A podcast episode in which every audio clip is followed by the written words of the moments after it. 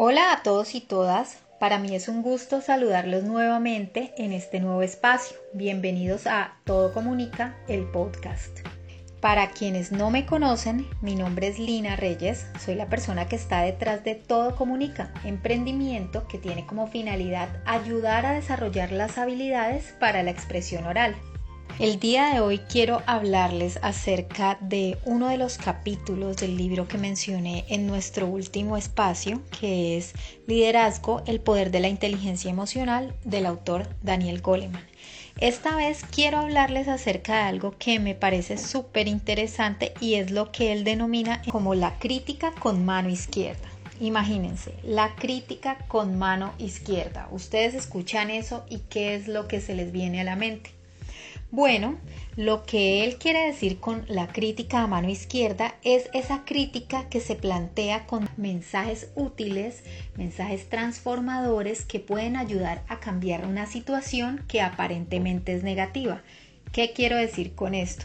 Por ejemplo, tienes un inconveniente en tu trabajo, tienes un inconveniente el cual la verdad daña un proceso que vienes llevando a cabo y tu jefe en lugar de reprenderte, en lugar de hablar con palabras negativas, con palabras que te descalifican como profesional, ve la parte positiva de esta situación y propone mejorías.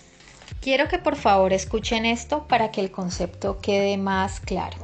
Una crítica planteada con mano izquierda se centra en lo que ha hecho el individuo y en lo que puede hacer en lugar de atribuir una mala actuación a un rasgo de su personalidad.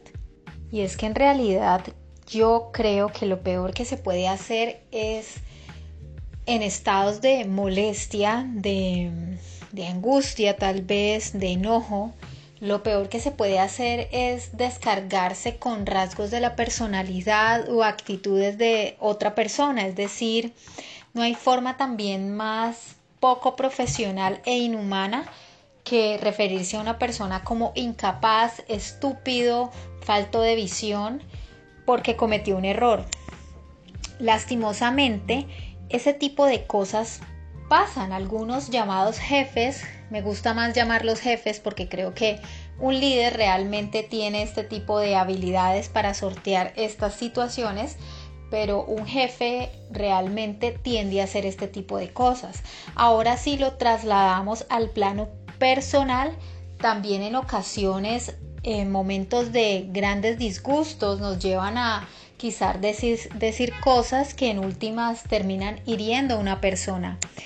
Nunca tenemos nunca tenemos conciencia o en este tipo de momentos de, de ebullición no tenemos la conciencia de lo que implica las palabras en el otro.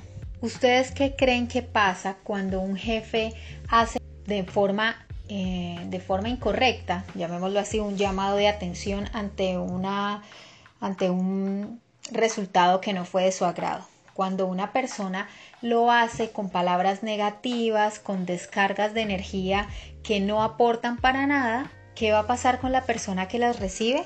Sencillamente se va a sentir frustrado, se va a poner a la defensiva y cuando lleguen esos aportes para hacer un mejor trabajo, no va a estar lo suficientemente receptivo.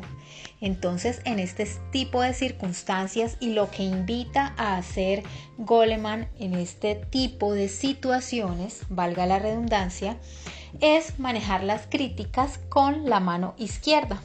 Al realizar una crítica con la mano izquierda, les prometo, les aseguro que voy a investigar de qué va y por qué lo denomina de esta forma. Damos una opinión positiva ante una situación que si bien puede ser un tanto negativa, pues por lo menos lo enfocamos de forma tal que los resultados por los que vayamos sean satisfactorios para futuras entregas, por así decirlo. Entonces se supone que lo que tenemos que hacer es tomar esa situación que es negativa y seleccionar las partes positivas y ser constructivos con nuestras palabras. Entonces, no está bien descalificar, simplemente está bien empezar a decir y a rescatar lo positivo y por supuesto dar opciones de mejora. Es que lo, que se debe hacer en este tipo de circunstancias, por supuesto, es ayudar a la otra persona a encaminarse, a enrutarse y, por supuesto, a que sienta que es capaz de lograr su cometido en lugar de decirle que es un bueno para nada. Escuchen este encomillado. Además, si pensamos en la motivación, vemos que cuando alguien cree que sus errores se deben a una carencia de su carácter que no puede corregir, pierde la, esperanza y deja de esforzarse. Y es que si recordamos, cuando somos optimistas es porque creemos que esos contratiempos o fracasos son circunstancias que podemos cambiar. Entonces imagínense una persona que tiene unos niveles de optimismo medianamente bien y una persona llegue y le hable con total desdén, hable mal de su trabajo, de su carácter, de su profesionalismo, ¿cómo puede sentirse esa persona? El resultado es una persona desmotivada que no va a ser receptiva a los aportes que se le hagan y por supuesto que habrá un golpe en su autoestima. Por supuesto que va a generar un eco y le va a ocasionar probablemente inseguridades. Entonces, con este episodio quiero que por favor seamos conscientes de nuestras palabras, de lo que decimos al otro, sea como líderes, como madres, como parejas, como hijos incluso. Tengamos cuidado. Las palabras pueden ser constructivas, pero también destructivas.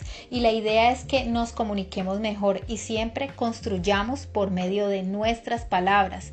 Sembremos, eh, demos impulso a los demás Tengamos en cuenta que una palabra mal dicha puede ocasionar muchos cambios en una persona. Una palabra puede impulsar a sus sueños o por el contrario, destruirlos. Que tengan un muy lindo día, tarde, noche, la hora que sea la que estén escuchando este programa y nos vemos en una próxima ocasión. Nos escuchamos, claro está. Chao.